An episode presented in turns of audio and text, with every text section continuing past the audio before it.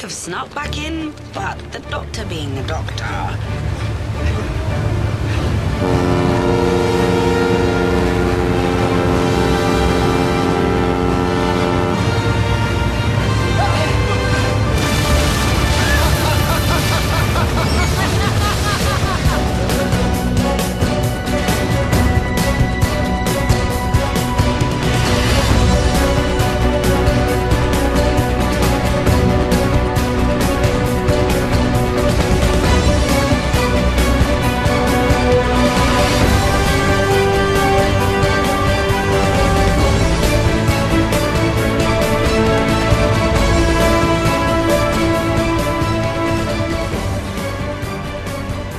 Alô galera, bate a mão e bate o pé. Bate o pé. Bate o pé. Ó, eu tô. Já comecei. Tá batendo o pé, Jonathan? Não, bati as mãos. Mas. Alô, E galera. como é que você sugere um e negócio desse e não bate o pé? Os, Hum? Eu batia os monges e para começar esse podcast muito é o Não, É eu não vou comentar nada, entendeu? Porque todo começo de podcast ele faz de propósito. Pra que a gente Sim, a gente acha Jonathan, que ele é estragado, mas não é, gente. todo final de semana? não, eu, não vou comentar nada. eu nunca penso as coisas quando eu faço. É esse é o problema, Jonathan. Descobrimos aí- aí, o problema. A gente tá aqui no Transalorcast 115 e é um tra- Transalorcast combo sobre os, os, os episódios The Pyramid at the End of the World e The Lie of the Land. O primeiro escrito pelo Peter Hardness, o segundo escrito pelo Toby Whithouse e a gente vai comentar os dois episódios e pode ter certeza que isso foi proposital, não teve problema nenhum no podcast. A gente realmente quis pensar, vamos comentar os monges completos aí, vamos comentar o arco sobre eles, tudo de uma vez, né, pessoal? E meu nome é Jonathan Holdorf, tô aqui mais uma vez no Transalorcast. Se você não assistiu o Transalor TV sobre os episódios, vai lá e assista, dá tempo também no youtube.com/transalorblog. Mas chega de enrolação que tem a Anne Carvalho aqui. Alô. Olá, e aí, tudo bem com vocês, garotos? Tudo! Ah, é, tudo bem, tá, tá tudo massa. Tudo Vocês- bem. Sempre que eu pergunto tudo bem pra vocês, vocês nunca sabem o que é com vocês, né? É impressionante. Faz tipo quatro anos que a gente grava essa Josse, todo podcast é igual. Que maravilha. Enfim, brincadeiras à parte, eu estou muito bem. Estou muito animada pra falar desses dois episódios muito bons. Com algumas coisas aí que talvez eu não tenha gostado, mas a gente comenta depois. Estamos aí. Quem que é primeiro? Pedro Ravi. Deu um tilt aqui na, na ordem alfabética. Acho que sou eu. E aí, Pedro, como é que você está, queridão? Ah, eu tô bem. Foi um final de semana. Um final de semana. Um final de semana muito divertido. Fiz várias coisas legais. Assisti o filme da Mulher Maravilha, que tá muito legal. Fiquei muito satisfeito por isso. E também vi a parte 3 desse arco de Doctor Who, que de modo geral me deixou satisfeito. Mas em breve, é, nesse mesmo podcast, eu vou dar opiniões mais aprofundadas de coisas que eu achei legais, coisas que eu não curti tanto e como é que fica o saldo. E aí, Ravi, como você está? Olha, eu tô impressionado de como vocês estão mentindo para o público, né? Primeiro que eu tô doente, segundo que, que o Pedro tá irritado, a Anne é uma fofinha e o Jonathan Rudolph amanhã é segunda-feira, ninguém sabe o que ele será. Então, eu estou Isso é verdade. Amanhã, é um mistério. Então vocês ficam mentindo para o público, mas quem- nós estamos doentes agora, quer dizer, nós estamos, quer dizer, eu estou doente agora.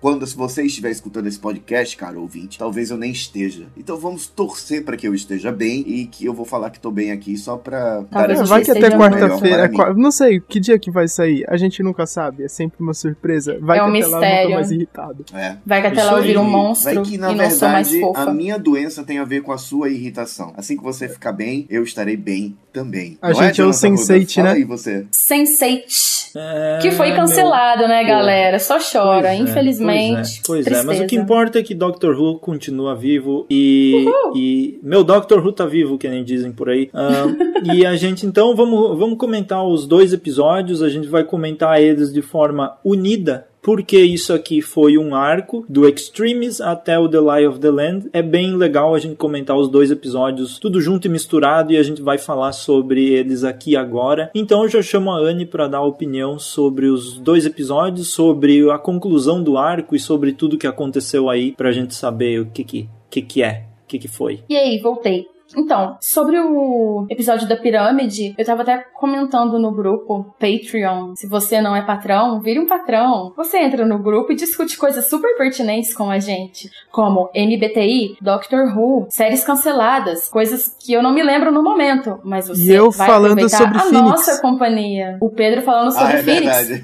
O Pedro Eu é postando foto representante de loiros do, do Phoenix. do cabelo doido. Enfim, vamos lá. É, sobre. Eu tava comentando até sobre esse episódio, uma coisa. Eu não sei se foi no grupo, gente, eu tô meio louca, porque faz tempo. É, que eu me lembro que esse episódio me lembra muito série clássica, com essa questão, sabe, de ter um lugar que tem uns químicos, sabe? A série clássica trabalhava muito isso, e eu acho tão legal é, trazer de volta, assim, esse tipo de ambiente pra série. É, achei o episódio bem inclusivo por ter aquela personagem, a Erika, charada minha irmã, que é uma anã, ela tem nanismo, né? Eu achei isso muito fofo, e que personagem legal, personagem fofinha. O episódio da pirâmide foi um episódio que eu gostei, assim, achei bem legal. Foi um plot twist muito louco no final, assim, eu fiquei muito, meu Deus! É, eu tô achando a Bill uma companion maravilhosa. Ela, cada vez, cada episódio que passa, ela só me prende mais é, em questão de me apegar mesmo a ela, a personagem, e gostar cada vez mais dela, e de ter um sentimento muito forte por ela, porque ela é muito doce, ela é muito meiga, e ela é muito decidida, sabe? E isso é um, um mal de companion, né, gente? Toda companion tem esse lado, assim,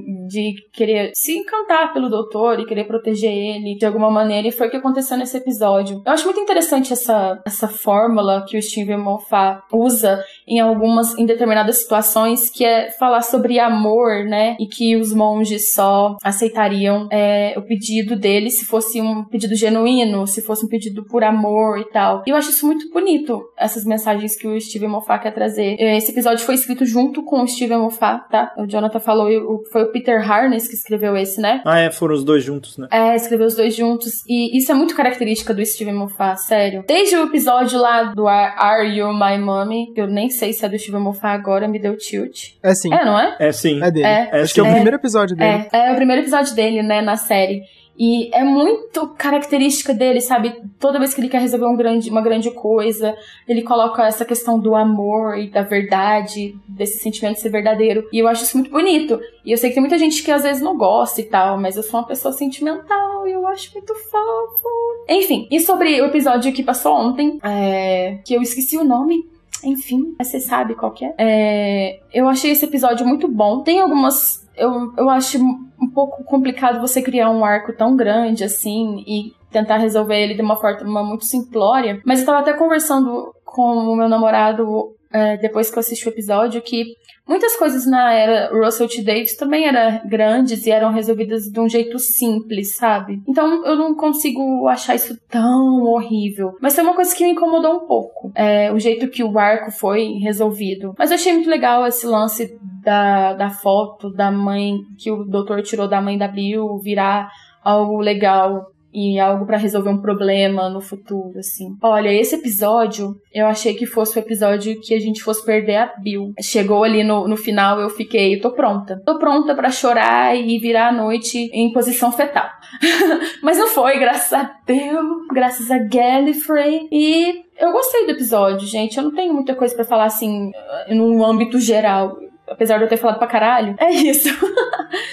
Pedro, me conta, o que, que você achou desses dois episódios? Então, ahn, eu achei muito legal a forma como essa, esse arco inteiro foi distribuído. Eu gostei de toda a premissa, achei ela é simples, ela foi simples nos aspectos que deveria ser simples e ela foi mais profunda e complexa nos aspectos que deveriam ser complexos. Uma coisa que eu achei muito legal é que os três episódios eles funcionam super bem isoladamente, porque apesar de ficar um gancho pro Uhum. episódio seguinte, ah, cada doença é curada, sabe? Aquela história de vamos salvar o mundo resolvendo um problema de cada vez.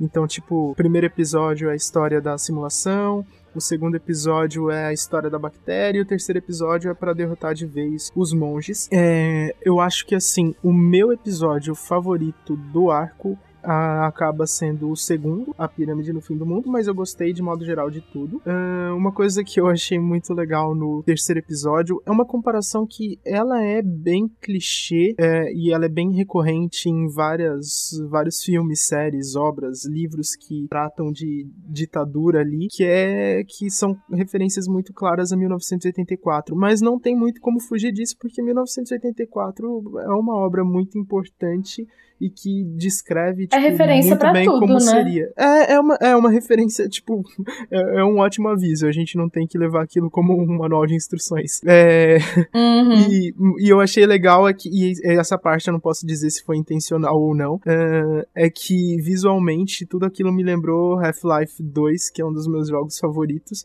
que por acaso Nossa, também se inspira, sim! se inspira muito em 1984. As roupas que o pessoal usava ali e toda. Enfim, todo aquele clima de ditadura. Eu acho legal essas histórias de distopias. Eu achei legal a forma como, como eles lidaram com o problema. Gostei de tudo de modo geral, mas o meu episódio favorito continua sendo do meio, porque eu achei o ritmo de como ele foi, como ele foi feito, a história, como eles amarraram as coisas, eu achei muito legal. Toda aquela história do de é, da gente estar tá acompanhando desde o começo do episódio a ideia de que o problema que vai acabar com o mundo não é a guerra ali dos militares, mas mesmo assim é, a gente fica curioso para ver como aquilo vai se desenrolar e a gente acompanha a surpresa nos personagens. Aliás, eu vou abrir aqui um parênteses, vou fazer uma comparação que ela é um pouco distante. Não sei se vocês assistiram o último filme do 007, o Spectre, que eu achei legal em vários aspectos, mas em outros eu achei bem fraco, ele poderia ter sido bem melhor. E um aspecto, eu fui ler um texto depois, um aspecto que estava me incomodando no filme, mas que é, que eu não é, que eu não tinha não tinha me atentado, eu só fui perceber quando eu li esse texto é que o plot twist que tem no filme Uh, ele deveria ter algum impacto no público e ele foi feito para ter impacto no público, só que ele não tem impacto algum pros personagens ali. E aí o plot twist, o plot twist já era uma coisa que todo mundo desconfiava o que, que ia ser muito antes do filme ser lançado. Uh, e aí no fim das contas não teve impacto nem pro público nem pros personagens. E nesse episódio, no segundo episódio do, do desse ar, tem essa história do plot twist ser que o problema não é a guerra e sim a bactéria. E a gente já sabe que é isso desde o começo, mas aquilo tem um peso tão grande pros personagens dentro da história que não faz a menor diferença é, a, a, ausência ali de um elemento surpresa. E isso é um roteiro bem escrito, e eu acho por isso que eu, eu gostei do mais do segundo episódio do que do terceiro ou até do primeiro. Eu achei que tudo foi no ponto certo. Então é isso aí. Uh, deixa eu ver aqui. Uh, Anne, o que, que você ia falar que você lembrou que você. Ai, nossa, é que eu falei brincando, eu falei zoando que eu ia discordar do negócio do Ravi. Você tava falando do, do, dos episódios funcionarem separadamente. E o Ravi deu até tilt no vídeo lá, eu fiquei rindo horas daquilo. é, quando ele falou assim, é, e eu acho isso muito legal, assim. É, eu acho que Doctor Who tá muito maduro para fazer episódios como, como séries grandes, sabe? Eu vejo isso muito em séries grandes. Que, sei lá, tipo, aconteceu um negócio há seis meses atrás ou há um, duas semanas atrás, mas que isso vai ter impacto no próximo episódio, entendeu? E eu acho isso muito legal, sabe? Aquele, né, aquela parte ali do, sei lá, do doutor ter ficado cego e ter voltado à vida, à vida, ó, ter voltado à vida também, porque morrer, né?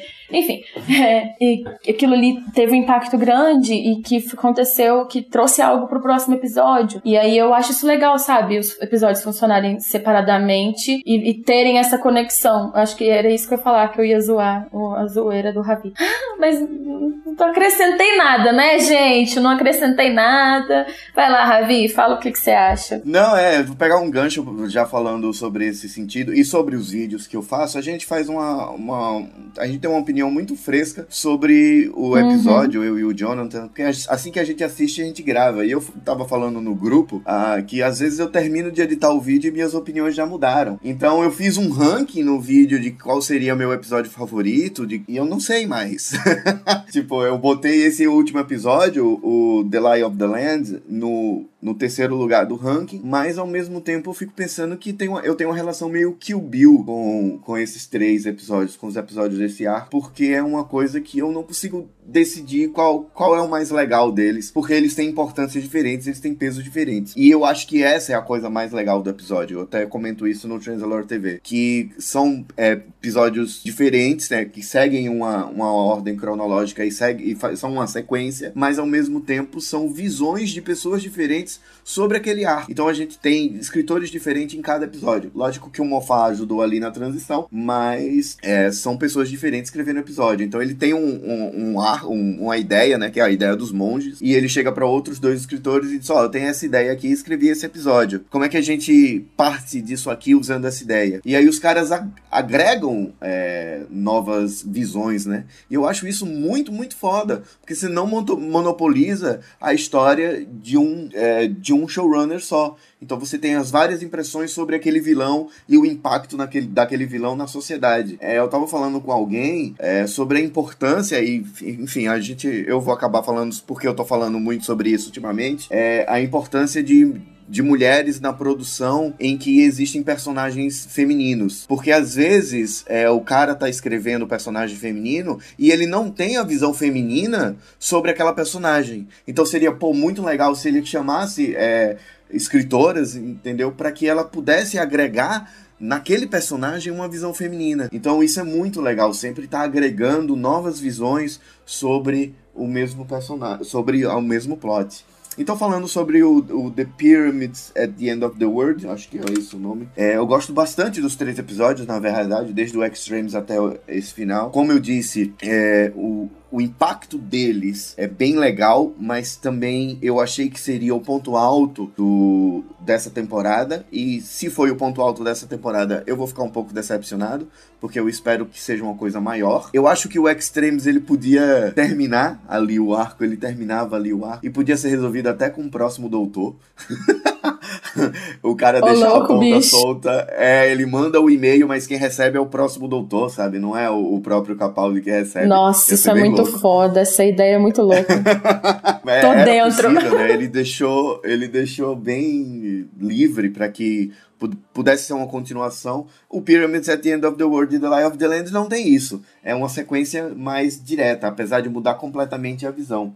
Mas eu achei muito legal o lance da, da personagem Anan lá, que ela tem nanismo. E ela não. É, ela não é um personagem é, com nanismo, né? Ela só é Ela é a Anan da história. Ela é uma personagem que, que é cientista e por acaso. Ela não é, é a Anan da história. Ela é. Exatamente. Ela é uma. Um personagem Isso é maravilhoso. importante que é interpretado por uma atriz que é anã. Isso é nossa, Doctor Isso é obrigado. maravilhoso.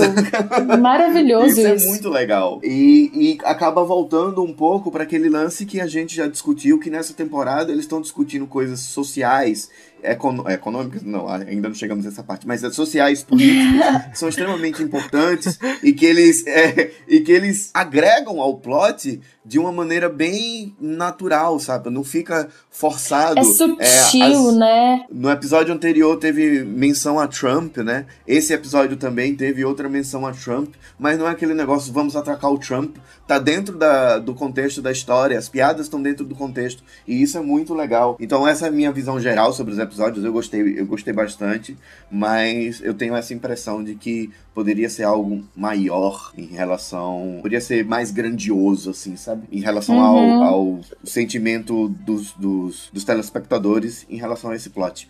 Eu Mas é isso, Jonathan, isso. o que você achou? Vamos lá. Então, o... eu vou falar primeiro dos dois episódios individuais e daí depois eu só falo um geral. Uh, o primeiro, o da pirâmide, eu achei, ele me lembrou bastante o dos Aigons, né? É o mesmo escritor e eles, eu acho que foi proposital eles terem usado essas referências dos dois episódios para eles serem similares uh, em conceito, assim, toda a trilha sonora, o visual, era tudo meio parecido e um pouco das ações também, apesar de não ter a Unity, as coisas eram meio parecidas. Eu gosto quando o Doctor Who traz essa, essa ideia militar, assim, do doutor, ah, eu sou o presidente do mundo. Eles estão fazendo isso desde o do final da oitava temporada. Seguiram na nona e na décima, eles fizeram uma coisa assim também. Eu gostei muito eu gosto quando eles fazem isso. Claro que tem essa a, o, o problema de que talvez o episódio possa ficar um pouco carregado assim, porque é um assunto uh, militar e esses assuntos assim não é a mesma coisa que tu assistir um, uma aventura mirabolante, assim, como a gente teve nos episódios anteriores, que era uma coisa mais para cima, até o próprio Extremes, que era bem por todo lado, toda loucura, assim. Esse já é um episódio bem mais pé no chão, que ele é linear, e ele conta histórias uh, realmente verdadeiras, assim, coisas que podem acontecer. A gente vê esse lance da guerra, eles fazem referências à humanidade se perder uh, na guerra e talvez ó, a gente precisa pensar um pouco e rever isso. E também lida com o assunto de problema biológico, que são assuntos que são bastante importantes assim. Então, tudo isso que eles trataram nesse episódio foi muito legal. Eu acho que ele é um episódio do meio, então ele é um episódio que tu fica meio sem saber exatamente, tá, isso aqui vai acontecer o que agora, porque ele, ele realmente é no meio, então ele, ele vem de algum lugar e ele tá indo para outro lugar, então ele fica ali nessa ponta. Eu não acho que esse episódio em si ele é tão uh, separado dos outros porque ele precisa dos outros para funcionar. Apesar de que se você vai lá assistir, ah, tem esses monges aí, eles estão ali, vamos ver o que que dá. Mas mesmo assim eu acho que ele precisa da conexão. Uh, gostei da forma com que o episódio, esse episódio em si foi resolvido e ser tudo uh, a ver com a Bill e o sentimento da Bill e o doutor. Uh, e a gente já vem para o próximo que também lida com isso dos sentimentos da Bill, dos sentimentos da Bill pela mãe dela e pelo que acontece com o doutor também, com o próprio Nardou. Toda essa relação deles, eu acho incrível isso que eles estão construindo nessa temporada, porque é uma das temporadas, assim como a, a, a primeira temporada da série nova, é uma temporada que está ligando absolutamente todos os pontos. Pode ter coisa solta, pode ter falha, vai ter alguma coisa assim, como todas as temporadas têm. Todas as temporadas têm falha mas em questão de unir detalhes da mãe da Bill e resolver um plot, unir, uh, fazer referência de um episódio para outro, referência da, do episódio do peixe lá pra Bill fazer uma tipo uma um código com o doutor. Tudo isso é muito legal como eles estão criando isso. Então eu achei dos três eh, o The Lie of the Land foi o melhor para mim por causa de tudo que tem nele, do Peter Capaldi que tá incrível, da cena da regeneração falsa que foi extremamente pesada de assistir e ao mesmo tempo um alívio quando ela terminou, que foi ainda não é a hora, vamos com calma, mas também teve a cena da Bill que foi super emocionante. Agora sim, nesse episódio, a, a relação da Bill com a mãe dela, como a gente tinha comentado no Oxygen, que talvez tinha, não tinha sido tanto assim, eh, pelo menos uhum. eu achei, nesse episódio foi muito mais forte, deu para sentir essa essa essa dor mesmo, toda essa essa coisa. Então achei incrível. E a única, o único lado que eu tô meio desconfiado é o plot da Missy ainda. Porque eu sei que vai ter mais coisa, só que eu tô achando muito esquisito tudo que tá acontecendo. Tipo, a própria atuação, a, a, o jeito que a Missy tá se comportando, tudo isso tá esquisito, me dá uma, um incômodo, sabe? Eu acho que isso é proposital da temporada, porque uhum. não é a mesma uhum. Missy que a gente viu na nona temporada, não é a mesma Missy maluca que, que não tá nem aí, que tira com a cara da Clara e, e zoa todo mundo. Tá bem diferente isso, eu tô curioso demais para ver como é que isso, essa coisa vai se resolver. Mas enfim, eu gostei muito desse último episódio, eu achei muito legal. Tudo nele e ele é muito diferente de, de muita coisa que Doctor Who já fez até agora, sabe? Essa sensação meio uh, utópica, meio pós-apocalíptica, a gente nunca teve e eu queria muito que talvez em, talvez em vez de ser três episódios baseados na construção dos monges, os monges terem invadido já de início e a gente ter episódio duplo só nesse, nesse mundo que eles criaram. Acho que seria muito legal de ver. Mas essa é a minha opinião. A temporada toda podia ser assim, né? Tipo, a gente podia ver, uma, não a temporada toda, hum, mas a hum. gente podia passar metade sim. da temporada com o Doctor vivendo aventuras no mundo dos monges, entendeu? Tipo, eles sim. escreveram a história e aquela é a realidade agora. Então, tipo, ele só vai resolver aquilo do monge em outra situação. Mas vários episódios é. dentro do mundo do monge, onde Numa season finale, né? Eu, eu, pensei muito é, nessa isso, resolução é. numa season finale. É, isso foi. Eles eu acho que tem coisa maior para acontecer porque eles fizeram praticamente um final de temporada no meio da temporada e ainda a gente vai Sim. ter mais três episódios de mais quatro episódios aí. Eu não conto do Mark Gates, mas mais três episódios. É, ninguém conta, né? Vamos ser honestos. Now, Joel, I need you to do a visual in the lab. There's a camera in here. Now, Joel.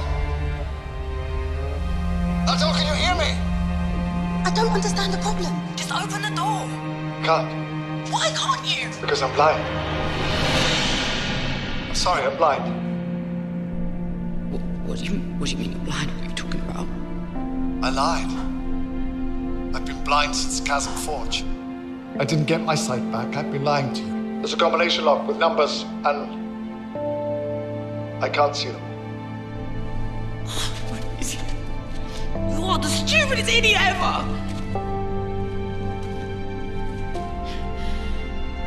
I'm not gonna let you die. No, you have to. There's no choice. No one else can help me now. The monks. The monks can help you. No, Bill, no, don't do that. I'm sorry. I've made a mistake. I have to face that. But do not ask the monks for help.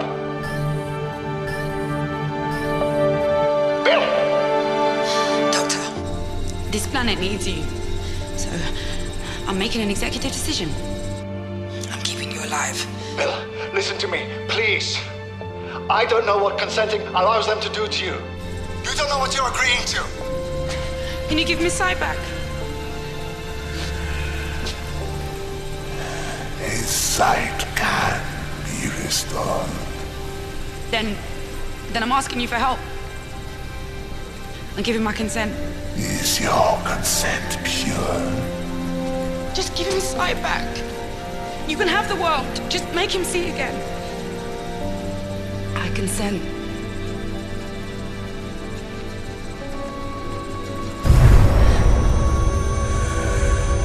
You act out of love. Love is consent. We must be loved. Bill! Bill, do not make this deal. I forbid it. Bill, can you hear me? What's happening? Bill? Bill?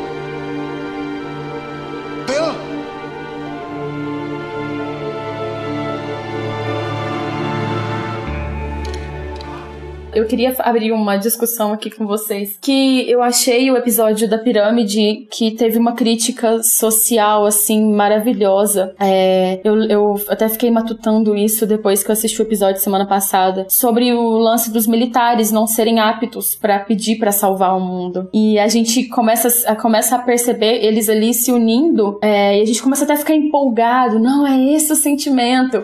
E às vezes, aqui na vida real, a gente pensa isso também. Que às vezes os países estão se unindo e a gente fala, não, é isso mesmo, a gente tem que se unir, a gente tem que se amar, a gente tem que cuidar da terra, tem que cuidar um dos outros. E eu sei que isso é muito utópico, como o Jonathan mesmo falou, né? Que essa, que essa coisa é toda utópica, mas eu sou a NFJ, eu tenho o mesmo MBTI do Martin Luther King, um grande pacificador, inclusive.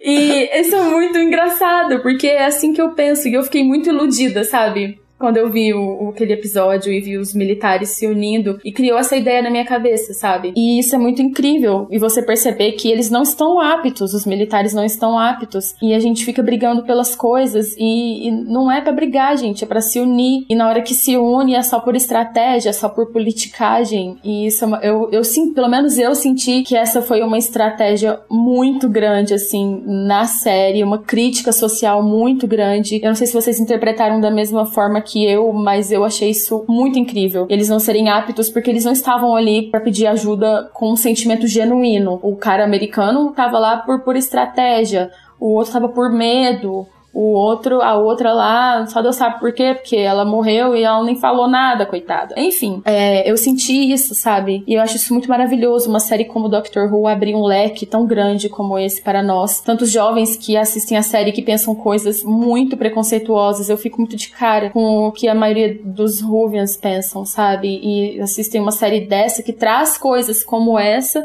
e não conseguir interpretar. Retomando aquele comentário que o, que o Ravi fez ali atrás, é, eu pensei no seguinte: seria, eu, apesar de eu ter gostado bastante desse arco de modo geral, eu concordo que seria muito massa se fosse uma coisa mais grandiosa, se durasse mais episódios, se tivesse consequências mais amplas. E aí, pensando nisso, é até meio triste que essa seja a última temporada do Moffat, porque ele é um cara que gosta de experimentar coisas, ele gosta de fazer as coisas em doses pequenas para depois testar em doses grandiosas. E eu poderia dar vários exemplos aqui, mas eu vou dar só um exemplo. O casal do episódio Blink é o casal Pond. E, tipo, e eu tenho certeza de que se o Moffat ficasse mais duas temporadas, daqui a duas temporadas ele ia fazer, ele ia repetir esse conceito aí desse arco, só que de um jeito muito mais grandioso. Isso poderia ser bem interessante. Vamos torcer pro Chris Chibnall se inspirar nisso daí e brincar com esse formato mais vezes. Seria bem massa. Ah, Será fazer que... um comentário. Ah, Será aí, que-. Jonathan. Pode ir, Não, pode não, ir, pode vai. ir, pode ir. Vai, Jonathan, anda. será que ah, o teste, ah, o, o, o episódio grandioso do Moffat inspirado em alguma coisa que ele já fez não foi esse? Porque eu acho que Sim. esse episódio foi o que o Moffat queria fazer com o Silence, que ele não conseguiu fazer direito na sexta temporada. Porque depois que acho. apareceu a cena, as cenas iniciais dos monges ah, estando ali desde o início dos tempos, do mesmo jeito que os Silence estavam ali desde o início dos tempos, a mesma forma com que os, mon ah, os Silence e os monges ah, trocam a, a mente humana, sabe? Eles aparecem, os dois, ah, os monges e os Silence aparecem naquela coisa da lua. Eles têm a mesma, quase a mesma função ali. E também eles eles têm a, a- todo o plot da pirâmide, tudo isso a gente já viu com o Silence também, sabe? Então, é, nesse caso, apesar de eu ter gostado dos, dos dois estilos, eu acho que é bem similar e os monges e o Silence também têm essa relação com a religião, como eles tiveram nos episódios. O Silence a gente descobriu que eles eram tipo uns padres lá, não sei o que, da igreja, e, e, e os monges também surgiram na igreja. Então eu acho que esse é um arco que o Moffat pegou, deu uma reciclada e transformou em algo maior do jeito que ele queria mesmo. Eu tenho que concordar com você sobre essa história do Silence. E aí é engraçado porque era justamente isso que a gente tava sugerindo, um negócio que ele fez e não deu certo, né? E era o Silence era um arco maior que ia se desenvolvendo de acordo com a temporada. e a gente queria que isso tivesse Sim. acontecido com os monges. Só que os monges são baseados do Silence e ele já fez isso não deu certo. Mas é o seguinte, agora ele tá fazendo direito. Não era a separação na- na- na- nos episódios durante a temporada que prejudicou o Silence. Era ele que ele não sabia direito o que, que fazer com aqueles monges. E como é, os monges são um amadurecimento do Silence, ele, ele soube fazer melhor, né? É, queria fazer um comentário sobre a Bill e a mãe, que é muito linda, é, é bem singular, bem simples, mas é muito linda a cena do chá lá, que ela faz um chazinho pra ela e faz um Ai, chazinho pra sim. mãe e deixa lá pra ela conversar com a mãe, porque é o ponto de equilíbrio dela, né? Onde Bill. Tanto que é o, o- como se resolve o, o episódio. E isso é legal que a gente acompanhou, que a gente teve aquele lance que não foi muito bem é, revisado em Oxygen, que a gente ficou, ué, mas e essa relação da mãe aí? Por que, que, ficou, por que, que foi estranha? Mas foi importante que teve, mesmo estranha, porque quando foi colocado agora, nessa parte da temporada, era uma coisa que a gente já sabe que ela chama. É o ponto de equilíbrio da Bill é a mãe. Então, sempre que ela tá nervosa, ou sempre que ela tá numa situação é, que ela precisa tomar alguma decisão importante, ela vai visitar a mãe para poder tomar aquela decisão de forma plena. Então é muito legal que isso é, se reflita no- nos dois episódios, tanto no The Pyramid at the End of the World quanto no The Lie of the Land, que é essa relação de amor, né? No The Pyramid tem a, a consensão, né? Que você só pode dar consentimento à, à invasão se for honesto, né? Se for baseado em amor. E nesse daí você também você só pode terminar a, a invasão se for baseado no amor, né? Então a estratégia que o Doctor tinha não funcionou, porque não era baseado no amor.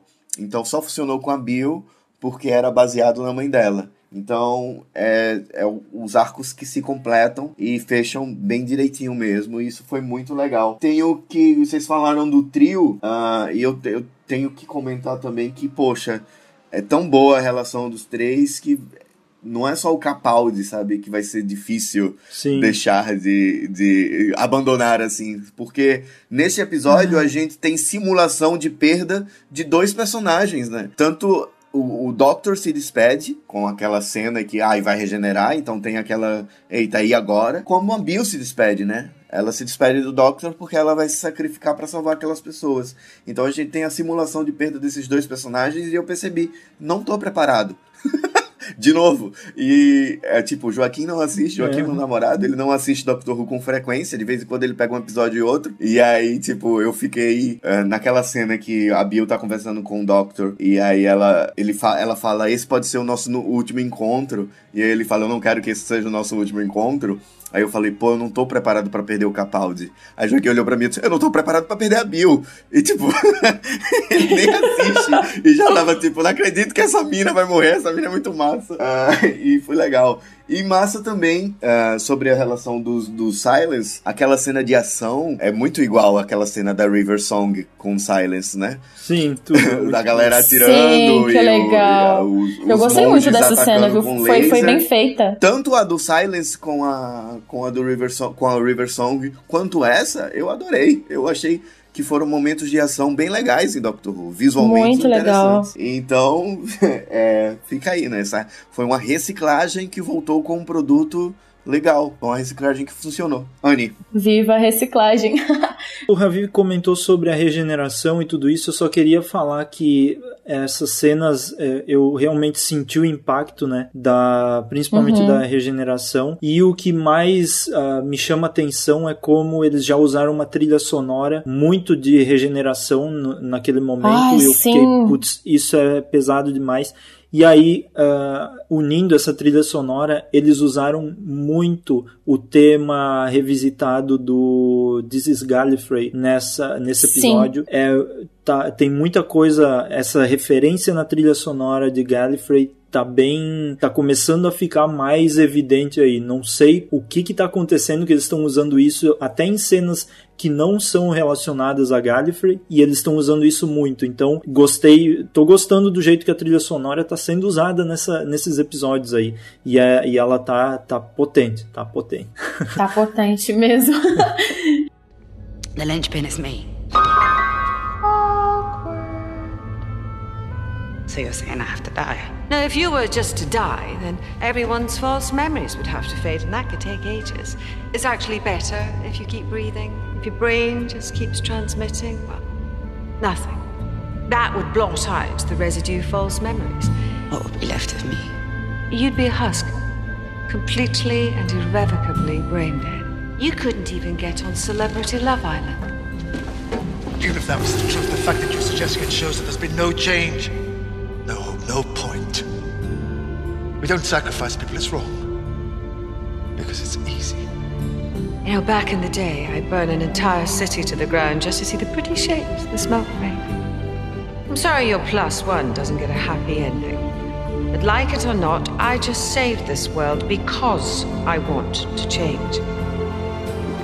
Your version of good is not absolute. It's vain, arrogant, sentimental.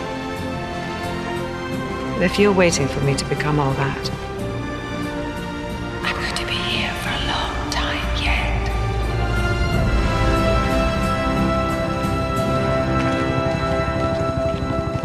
Eu ia comentar uma coisa sobre, sobre esse arco ter sido focado principalmente na Bill, né, gente? Querendo ou não, foi algo que foi sobre a Bill. E eu acho isso muito interessante, porque a gente faz, fazia tempo que a gente não via algo focado em Companion bem feito, assim. Infelizmente, com a Clara, a gente teve aquele arco que ela era várias Claras, e eu achei isso um pouco problemático, porque a resolução não ficou tão boa, assim, e tal, né? E todo mundo reclamou. Mas eu tô achando tão bonito isso da, da Bill, e ela tá sendo uma personagem tão bem trabalhada. E agora que vocês estão falando aí, né, que, ai, infelizmente eles não vão estar na próxima temporada, me dá uma dor no coração. E a gente tá sendo preparado essa temporada inteira pra morte dela. Eu não sei se ela vai morrer, mas eu, eu espero que sim, que vai ser muito transgressor uma companion morrer. Perdeu o Peter Capaldi, assim, que nessa temporada está metendo o louco. Aquela cena dele no navio foi fantástica. dele gritando e dando aquele sorrisão que apareceu até o, a ponte que ele tem ali atrás. é... apareceu até a ponte que o Capaldi tem. E Gente, que cena fantástica a cena dele lá, né? Tipo, com os caras querendo atirar na Bill lá, que ele regenera. Que ele regenera entre aspas, né? Que ela atira nele. Gente, que fantástico isso. Eu achei essa cena maravilhosa. Eu acho que o ponto alto do episódio é essa cena. Eu, eu já deletei a cena de ação já. Primeiro lugar, essa cena ficou muito fantástica. Sério, a interação do doutor com a Bill e com o Nardou não tem para ninguém. Nardou é a coisa mais fofa do mundo. Eu não consigo me enxergar Doctor Who sem o Nardou, mas. Ravi, diga. Um, não, só comentando, assim, é, tipo, a cena realmente é uma cena. É o ponto alto, eu acho que do, do arco em geral. É, é essa cena, a cena é muito bonita. Eu botaria menos pessoas naquela sala para não ficar muito poluído, porque a sala era branca, era do jeito que eu queria ver, assim. Eu tava sugerindo no, no Transalor TV que Doctor Who devia ter uma pegada de direção meio Kubrick. Eu já comparei Doctor Who a Tarantino hoje e agora eu tô falando, comparando a Kubrick. Enfim. mas eu achei pesado a Bill atirar no doutor assim do nada. Bem que tava, ele tava provocando, mas sei lá, né? A mina nunca pegou numa arma na vida. E a primeira vez que pega numa arma já mata lá o doutor de tiro. Ela não sabia que é, a arma não, não ia disparar é, balas de verdade. Ela, né? Matou é, doutor. foi forte, né? eu achei, eu achei pesado, assim, não... Achei que, sei lá, eu achei... Eu entendi o que eles queriam fazer com a cena de regeneração, mas não, eu não gostei de, do, dela ter atirado, é, apesar de ser bastante... ter sido bastante provocada. Também não... Não sei como foi que ele fez aquilo ali de. Aquela, aquele lance de regeneração. Ele gastou é, coisa de regeneração para ele. Porque eu lembro que quando o décimo primeiro, uh, na verdade já o décimo, dá aquele soprinho no negócio da tarde, com o, a energia de regeneração naquele episódio do universo uh, Do paralelo. Cyberman. Exatamente. Já, ele já fala assim, ah, perdi vários anos aqui de vida só pra nesse negócio. Em River Song também, quando o décimo primeiro usa a sua energia de regeneração para para consertar a mão dela, que ela quebrou lá no Hip Angel, ela fala: Não, foi, isso foi um desperdício de, de energia de regeneração. Velho, o Capaldi se usou realmente energia de regeneração só para fazer essa pegadinha? Já pensou o Capaldi? Não, já, pensou o Capaldi é regenera, ele vira o Ivolanda?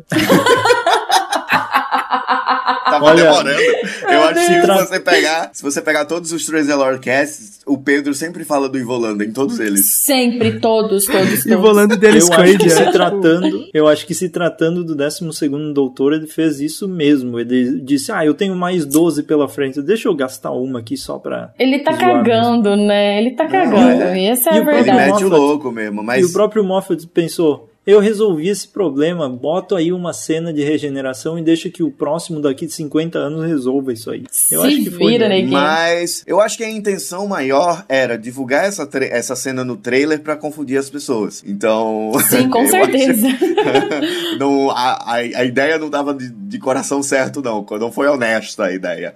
Mas Não ainda foi assim, a honesta. cena é a melhor cena do arco, porque todo aquele diálogo, o lance que a Anne comentou, ou que foi o Jonathan que comentou, que a Bill tentando dar dicas ali pra ver se o doutor tava sendo coagido pelos, pelos soldados. Isso é muito legal e mostra que a relação deles é, se fortaleceu nesses episódios. Então, é, eu, eu falando, eu comento sempre isso, né? Do, da Bill ter relação com a morte. E nesse episódio ela matar o doutor, assim, é, eu só achei isso pesado. Assim, eu não, não faria dessa maneira, não. Mas a cena continua sendo ainda, tipo, a grande cena da temporada. E que figurino magnífico que o doutor tava, velho. Que aquele, aquele casaquinho sujo. de Surrado, giz-de-cera. né? Lindo, lindo, lindo, lindo, lindo. E o cabelo também tava maravilhoso, hein? Eu tava lá no Jossa, Jaça. Que uma coisa que eu achei bem doida, não lembro se a gente comentou nos outros podcasts, é que de vez em quando o Capaldi tava usando o casaco dele, o paletó dele, com a parte de dentro azul em vez de vermelha que ele sempre usou. E eu lembrei da gravata borboleta Aham. do décimo primeiro que mudava de cor dependendo da época que ele ia. E também do terno, da cor do terno do, do David Tennant, que era azul quando ele ia, sei lá, pro passado, era marrom. Não, sei lá, enfim. Era azul e marrom, dependendo do- da direção do tempo que ele ia, ele usava um. Enfim. E aí, que loucura. Eu tava pensando nisso sobre, sobre os figurinos, né? Porque eu me peguei pensando, como será a, a roupa do próximo doutor? Já me peguei adiantando isso aí. esse tema que teremos depois que for é, revelado quem, quem substituirá o Peter Capaldi. E eu vi, tipo, o Capaldi meio que meteu louco nesse negócio de figurino, né? Porque quantidade de figurinos que ele tem, assim, é, tipo, é, louco, é muito louco. Cara, Seguem ele simplesmente linha, vai catando as é roupas dos variado. Figurinos que tem lá na BBC e usa, gente. Porque aquilo ali é roupa comum, né? Ele cata, uns pijamas rasgados lá na casa dele, ó. Isso aqui é aquela roupa de político que eu usava pra dormir. Vou usar isso na série. Eu é acho isso que ele legal isso porque não dá aquela sensação de que o personagem é aqueles personagens de desenho que abre o armário e são todas as roupas iguais, sabe? A gente Sim, teve eu muito acho muito legal. com o, o décimo. O, com o, o nono, décimo e o décimo primeiro foi muito isso. E até os outros Por também. isso que o cara não tomava banho, né? Eu acho que é, eu acho que o que o mais que trocava roupa junto com o, o décimo segundo era o terceiro mesmo, que, que tinha essa variação de figurinos grande que tem. E eu acho bem mais legal porque traz uma realidade também pro personagem, né? Tá louco, credo, usar sempre a mesma coisa. Deus, ele tava com um sotaque muito forte, né? Da Escócia. Foi maravilhoso, sério. Ah, que homem. Eu vi uma galera zoando na internet que ah, agora ele virou o Valeyard. Olha só, meteu louco. eu ri muito disso. Eu até achei que era um spoiler, assim. Falei, nossa, aquela cena que ele vai, tipo, se regenerar, entre aspas. Ele vai virar Putz. Valeyard. Puta que pariu. E, e se nessa regeneração ele fez cagada e, e na verdade ele regenerou no Valeyard sem querer? Só que ainda não sabe. É. É. Ele ainda vai Olha, descobrir isso. aquela, a- aquela hora que ele, que, que ele tá vindo com o navio e dá aquela gargalhada lá, meu, aquilo lá não é típico do décimo segundo. Eu fiquei É, bem. aquilo foi meio louco, né? Aquilo foi muito, tipo, fora da, ca... da casinha, foi não? É, não, é bem fora da casinha mesmo. É, se você pegar até um pouco fora de contexto do, do, do, do, do episódio, né? Que do Pois nada ele é. aparece sozinho lá na proa e, e dá aquela Você faz um gif daquilo, meu filho. Bota dois chifrinhos de vermelhos assim do repente é, né? demo. De repente é uma indicação de algo que a gente vai ter no futuro e vai olhar pra essa cena e dizer, ó lá, começou lá, ó. E essa ideia que o Jonathan deu é tão boa que eu tenho certeza que não vão fazer. Porque as ideias boas que a gente tem Sim. aqui nunca é. Com Mas certeza, essa nunca ideia de que acontece. Ele usou um pouco Sabe da que eu- regeneração e acabou atrapalhando, virando uma coisa que não era pra virar, é uma, é uma puta ideia boa. Sabe Fala, o que eu Jonathan. tenho ah, impressão dessa cena falando tecnicamente assim? É que ela foi cortada de outra parte, talvez, e eles pensaram, "Hum, isso aqui é muito bom e vai combinar com a outra. Então vamos só Com certeza. trocar. Porque antes era pra ser o doutor meio vilão, e daí eles colocaram essa parte ali. Mas eu quero muito acreditar que isso talvez ah, também quero. seja alguma coisa, mas não vai ser, né? Nunca é. É, não, Só se eles mas... surpreenderem a gente. Ó, eu, só- eu só quero que o fandom faça uma coisa aqui pra mim, assim, se vocês puderem, eu tô aqui mendigando uma parada. Que vocês façam essa cena, sabe, re- em repeat, tocando Highway to Hell, por favor, façam isso por mim. Façam isso por mim, eu vou ficar tão feliz, vou compartilhar muito nas redes sociais. Façam isso por mim.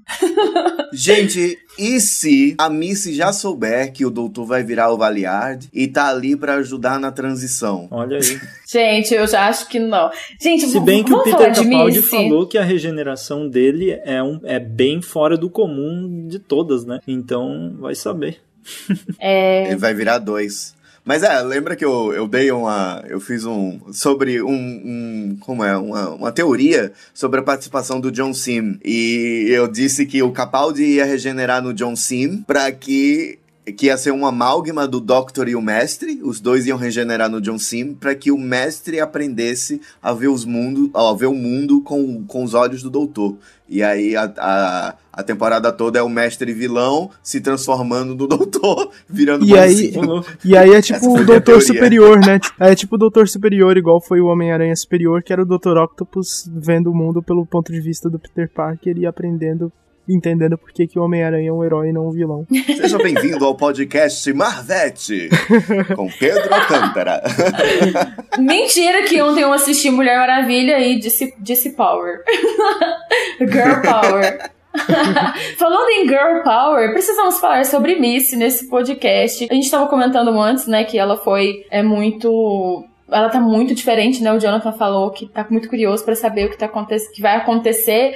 E eu acho que a gente tem um leque aqui de, de coisas pra gente sugerir e pensar, né? Fazer uns exercícios de imaginação, como diz o Pedro. Eu acho, assim, eu, eu sou muito ingênua quando se trata de vilões, porque eu sempre entro nessa vibe, ai, lágrimas.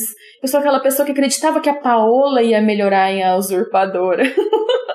tipo, agora ela vai virar uma pessoa boa, ela vai se redimir. Mas a filha da puta teve que morrer para se redimir. Então, assim, eu, eu acredito que existe muito essa dualidade no mestre e na Missy, que ao mesmo tempo que ele quer que ele quer ser bom, ele não consegue ser bom porque a essência dele já tá fudida. E como a Missy mesmo disse nesse episódio, né, que ela que ela quantas pessoas ela matou e ela nem sabe o nome. E, e essa cena foi meio chocante para mim, assim, eu fiquei, nossa, parece que realmente esse tempo que ela ficou ali sozinha e conversando com o doutor e ele tentando ajudar ela, realmente tocou nela em algum ponto. É uma coisa que eu quero acreditar, né? Mas eu creio que não vai ser real porque estamos falando de Missy, né? E eu não sei, assim, na minha cabeça, muito louca, viajando aí na maionese depois de ver esse episódio, eu acredito que o Master do John Sim vai vir, sabe, para botar a, a Missy no eixo, sabe? Tipo, uou, wow, você é do mal, louca.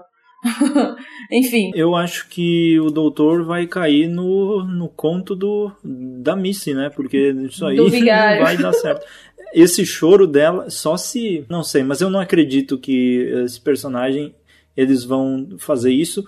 Só se realmente né, é, tiver essa uma, uma situação que aconteça assim. A Missy vai eu, ser. Eu acho que ela quer, sabe? É, Mas ela não vai é. conseguir. Porque essa personagem, ao contrário do mestre do John Sim, ela tem mais tendência de ser amiga do que ser vilã. Sim. Porque a gente vê na nona temporada ela é muito mais amiga com alguns pedacinhos de vilã, assim. E talvez, eu vou jogar uma teoria aqui, talvez seja isso que aconteça, né? A, a Missy, uh, ela chega ao ponto de que ela não aguenta mais ser, sentir todas essas coisas do bem, ela força uma regeneração e se transforma no mestre do John Sim. Então ela é uma regeneração antes do John Sim. Fica aí a. Isso não, pode tá louco, Não, não pode ser, porque é o Doutoriana. O Doutoriana era o. É, era o, era o... Doutoriana e, e, regenera direto ah, no John Sim. Ah, mas é aí não existe, não. Esse cara aí. Não. Como que não existe, tá louco? Não, Zé, eu, não, eu não lembro. Se eu não lembro dele, ele não existe. se, se eu. Se, não, não, não, não, não. Não sei, não, não, não conheço esse cara dele, aí. não existe. Eu nem lembrava desse. desse eu também não. Na hora que você falou, eu falei, nossa, que ideia fantástica, mas não. Não pode ser. É, seria louco. Eu pensei nisso também durante a gravação desse podcast, mas aí lembrei do, do Doutoriana e eu não pode. Não pode ser. mas enfim, eu tenho um comentário para fazer sobre Missy, é porque a gente sabe que ela que a gente vai ter o Cyberman de Mondas, né, no, no, no, arco final dessa temporada, e a gente sabe que ela tá ligada. Podem acontecer duas coisas. Ela tá se redimindo e ela dá, taca o louco, assim, ou tenta matar o doutor diretamente para que ele pare de ter essa influência na vida dela. Porque, por exemplo, eles têm uma relação muito amiga. Se, se o doutor for morrer agora, é, ou na temporada passada, provavelmente a Missy ia ajudar porque ela prefere ele vivo para que ela seja o vilã, a vilã dele do que ele morto e deixe de existir. Mas agora, se ela estiver virando boazinha, possa ser que isso incomode tanto ela que ela queira matar ele para se livrar desse é, dessa influência. Então, é, mas para perceber assim nessa temporada, quem gosta de reassistir os episódios, pega a atuação da, da Michelle Gomes porque vai ver, tá diferente. Ela tem informações sobre onde, esse, onde a, a, trama desse personagem vai dar, tanto, tanta informação sobre isso que ela tá atuando diferente. Ela sabe a jornada do personagem e ela sabe o, o impacto que vai ter no futuro, então ela já tá preparando, lógico, porque é uma puta de uma atriz profissional e ela tá fazendo isso de pouquinho em pouquinho nos espaços que ela tem na série. Então é algo que vai vir com certeza. vai vir. É, vamos ver só o que mas é. Mas né? quando que vai vir? Não sei, não sei, vai vir, vai vir. Não sei quando vem, mas vem. Oi! Ravi, isso que você tá falando sobre a relação da Missy com o Doutor me lembrou muito. Já que o Pedro fala tanto de Marvel, eu vou falar de DC Comics agora.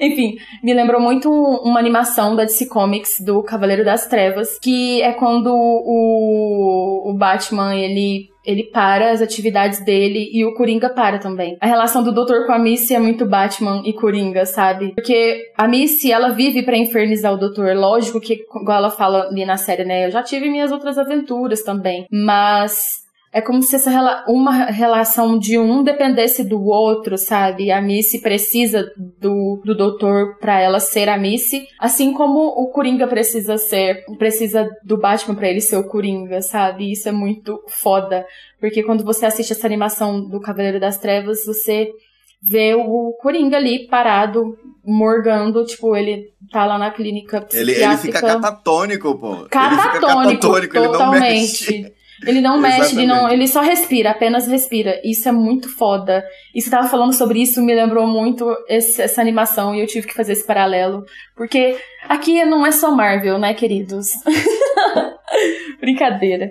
Mas é isso. Ai, enfim, não sei mais o que esperar dessa temporada. Já foi tantas emoções que eu, eu só tô, assim, só com o cu na mão por causa do Mark Gates, né? Mas a gente então, vai mas sobreviver. que louco seria se o episódio fosse bom, não é? Terminar essa porra dessa temporada com o Mark Gates entregando um episódio super bom e a gente Ravi. fica. Nossa! Ravi, não vai, Ravi. É uma rainha ah, do, do Ice Warriors. Mais um monte de, de, de lutador lá da, da época vitoriana. Era você acha que vai ter uma ideia boa? Em Marte. Olha a ideia do cara. E ainda depois o não, Ice Warrior dá um tiro boa? lá e o cara vira tipo uma bolinha e começa a quicar no chão. Eu achei. Vamos lá. Ridículo. Ridículo, essa é a palavra. Tosco. Só queria fazer Pobre. um comentário sobre a Missy. Será, será que ele escreveu isso no roteiro? Aí o Ice Warrior atira no, cara e ele começa a quicar como uma bolinha no chão. Mas eu acho que sim, o, negócio é, tá ridículo já de partida, mas vamos, só eu queria começar, é só comentar uma coisa sobre a Missy também, que o Ravi tava falando sobre o bem e o mal, e nesse episódio ela comenta também sobre, e ela discorda do doutor sobre o que o doutor acha que é fazer o bem. Sim. A, a ideia dele do bem não é absoluta, né? Por exemplo, o doutor acha que fazer o bem é salvar apenas a Bill. E a Missy, nesse caso, estava falando que fazer o bem é matar a Bill e salvar a humanidade, né? Então tem todos esses paralelos que também influenciam muito na relação de como o doutor e a Missy vão trabalhar nesse negócio, porque eles com certeza não concordam com as opiniões um do outro em relação ao que é o bem e o que é o mal. Então, isso é e, é muito interessante. E no final, no final da oitava temporada também teve isso. A Missy criou um uhum. exército de Cybermen pro doutor para que ele nunca mais pudesse perder uma batalha na vida, mas não é isso que ele quer ele quer que as pessoas simplesmente parem de ser trouxa, né? E, e aí cria uma confusão, porque a Missy acha que uma coisa é uma coisa e o doutor acha que outra é outra. Anne. Ai, nossa, você estava falando disso e eu achei muito interessante, porque na, na hora que ela falou isso eu fiquei pensando muito. O doutor, ele é muito brasileiro, ele sempre quer dar um jeitinho ali na última hora, e isso geralmente não é o certo, né? Se a gente for parar pra pensar.